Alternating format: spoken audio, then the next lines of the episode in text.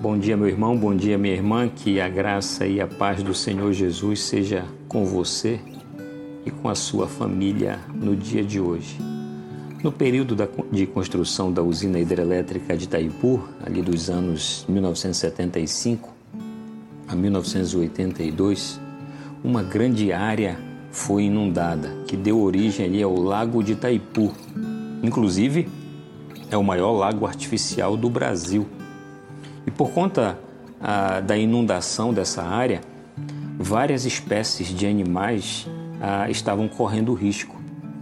E aí foram mobilizados engenheiros ambientais, veterinários para capturar esses animais e levá-los para um lugar seguro, que é chamado de refúgio biológico na cidade de Foz do Iguaçu, inclusive aí está dentro do roteiro de atividades turísticas pessoas podem visitar. A palavra de Deus diz que nós, o povo de Deus, os filhos de Deus, também tem o seu lugar de refúgio, o seu lugar de segurança. Só que esse lugar não é um espaço físico. O lugar seguro para o filho de Deus, para o povo de Deus, está no Senhor. Quem vai nos ajudar a entender isso é o salmista Davi, nos Salmos 46, o versículo 1 que diz o seguinte: Deus é o nosso refúgio e fortaleza, socorro bem presente nas tribulações. Eu sei que eu e você, nas nossas limitações humanas, temos a tendência de, quando chegamos em casa, porque atribuímos a, a esse espaço da nossa casa, um local de segurança, temos a tendência né, natural de dizer graças a Deus estamos em casa, porque atribuímos a, a esse espaço aqui a um local seguro para estarmos.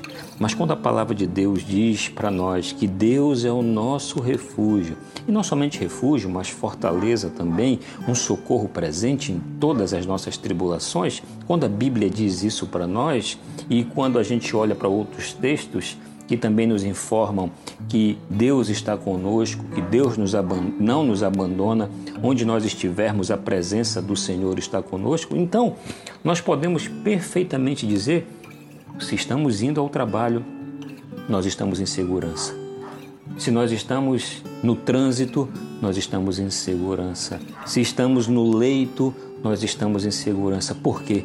Porque o Senhor está conosco. E se Ele está conosco, Ele é o nosso refúgio. Por isso, nós não temos o que temer.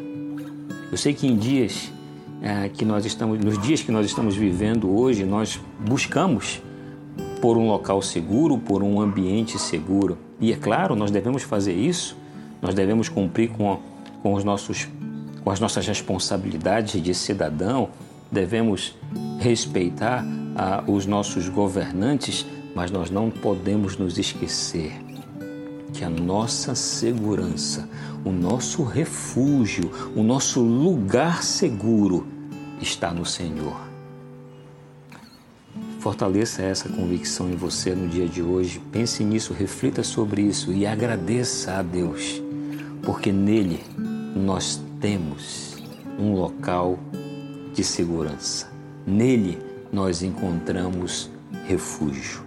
Que esse Deus, o dono, o autor de toda segurança e refúgio, te abençoe, te guarde e te proteja no dia de hoje.